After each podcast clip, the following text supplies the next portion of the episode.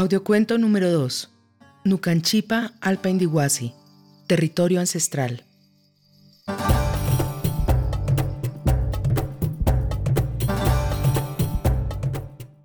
Taita Laureano era muy mayor y sabio. Por esa época guiaba a su pueblo en el proceso de recuperación y organización. Los inganos del Piedemonte habían sido diezmados por la colonización y casi se habían extinguido como pueblo. El Taita se preocupaba porque se estaban olvidando de la ambihuasca, su planta medicinal sagrada y del respeto por los sitios sagrados del territorio ancestral Nucanchipa Alpa Indiguasi. Los curacas es decir, los taitas o médicos tradicionales, sabían desde antes que esto iba a ocurrir, pero también reconocían que no todo estaría perdido si se unían y trabajaban con un solo pensamiento.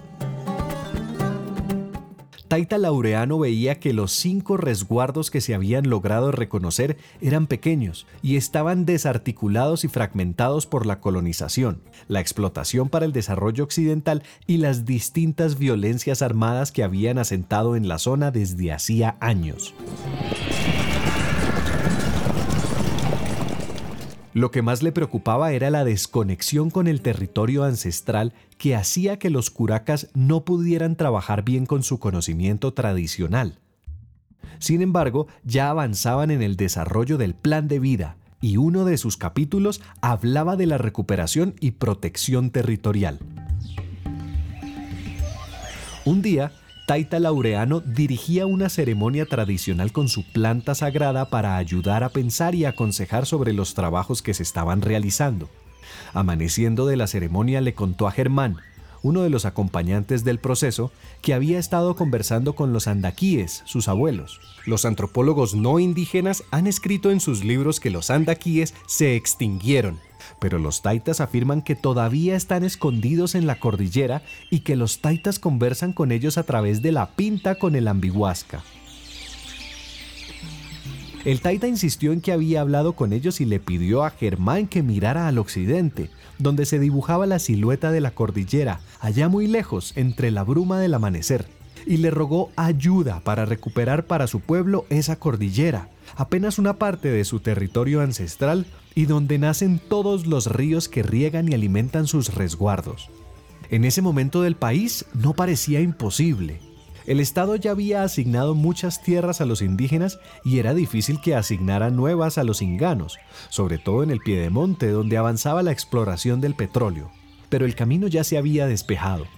Uno de los trabajos fue la conformación de un comité territorial que incluía a 10 personas, un taita, 8 indígenas y Nacho, el técnico occidental que coordinaba los trabajos. El comité tenía la misión de hacer los recorridos por las cauces de los ríos para avanzar en la caracterización biológica y cultural del territorio, porque para que el gobierno aceptara devolverles esas tierras a los inganos, hacía falta demostrar la riqueza de la naturaleza y también la ancestralidad del territorio.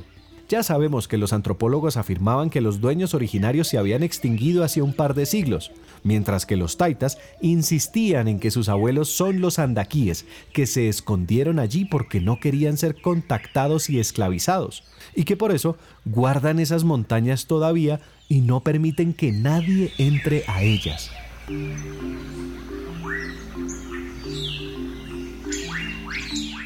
Si hasta tienen historias de personas que han entrado y no han regresado, y de unos pocos que han logrado volver escapando y que han contado que los han visto. Ya solo faltaba un recorrido para identificar la cabecera del río Pescado. Para este recorrido decidieron arrancar del otro lado de la cordillera, por el Parque Churumbelos en Huila. Se organizó la expedición con el grupo de 10 personas y con comida para 8 días. Sin embargo, pronto se dieron cuenta de que estaban perdidos a pesar de los aparatos occidentales que llevaban para ayudar a orientarse.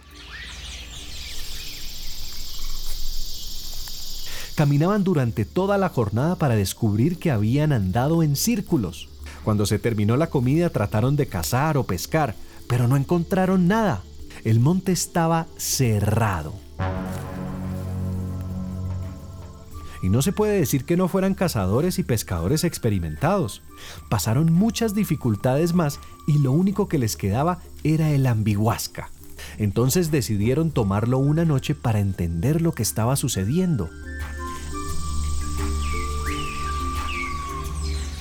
Al otro día, muy débiles ya porque llevaban ocho días sin comida, se encontraron frente a una pared de roca separada por un abismo. Si no avanzaban, seguirían andando en círculos. Si saltaban, podían morir en el intento. Pero sobre todo, no podrían regresar y tendrían que escalar la pared vertical que tenían enfrente. Todos saltaron y lograron agarrarse de la piedra, cuando de pronto una neblina los cubrió y ya no pudieron verse más.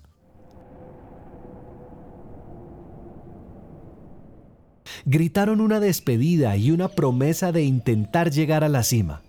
Agarrados con las uñas, sangrando entre la bruma, finalmente todos lo lograron. Una vez a salvo se arrodillaron, invocaron a la montaña y a sus dueños para agradecer por la vida y para rogar que despejaran el camino, con la promesa de que si los dejaban salir, dedicarían su vida a proteger ese territorio. Al poco rato encontraron una quebrada y lograron pescar una sardina que compartieron entre todos. Dos días más tarde encontraron unas matas de plátano, lo que quería decir que había una casa cerca. Al final, tras 18 días de expedición, lograron llegar a la cabecera municipal. Nacho estaba muy enfermo, prendido en fiebre, orinaba rojo y pesaba varios kilos menos.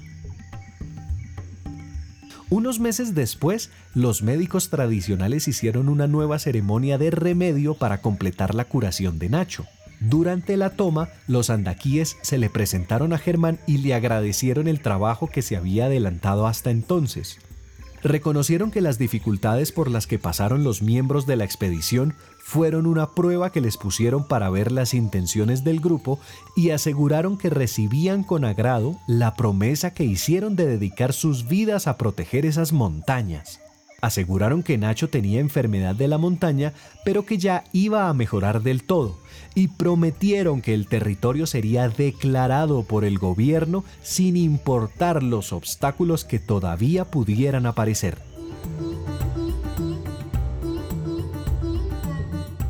Es cierto que todos los obstáculos se fueron superando y hasta se despejó la duda sobre la ancestralidad del territorio, porque encontraron unos documentos con la partida de bautizo de Apolinar Hakanamihoy, uno de los taitas más poderosos y legendarios del piedemonte amazónico, que registraba que era andaquí reducido a la vida civilizada por los capuchinos a principios del siglo XX no faltaba nada para poder declarar el territorio nuevamente como territorio ancestral del pueblo ingano de origen andaquí.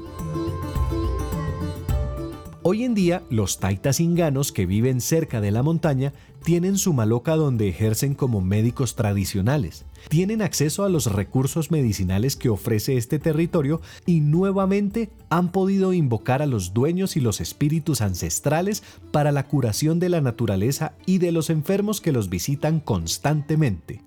Todavía falta mucho trabajo para completar los acuerdos entre los inganos y el Estado para el manejo del territorio, pero confían que la fuerza de los andaquíes y de los taitas seguirá acompañándolos para la efectiva custodia de la montaña, el territorio ancestral de los andaquíes.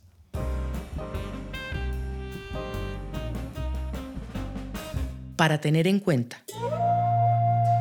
Territorio ancestral es el territorio de origen de los pueblos indígenas. Incluye sitios de origen, lugares sagrados, selvas, cabeceras de caños y lugares de cultivo. Territorio indígena puede ser el territorio ancestral o un nuevo territorio donde los indígenas restablecen la relación espiritual con los seres invisibles y lo manejan según los conocimientos tradicionales para garantizar el sustento, la identidad cultural y la permanencia como pueblos. La mayoría de los pueblos indígenas del mundo no se consideran propietarios del territorio, sino custodios o guardianes, pues afirman que desde el origen se le ha asignado a cada pueblo un territorio que debe cuidar y respetar según conocimientos y prácticas entregados también desde el origen, para garantizar su permanencia para las generaciones futuras. La gestión del territorio se refiere al manejo que se le da. Cuando el manejo depende del conocimiento tradicional, se llama manejo tradicional y es llevado a cabo por los sabedores que se entrenan para negociar con los dueños de la naturaleza. Un resguardo no es lo mismo que un territorio ancestral o de origen. El resguardo es un territorio indígena con título de propiedad colectiva otorgado por el Estado y en el que se ejerce el gobierno propio.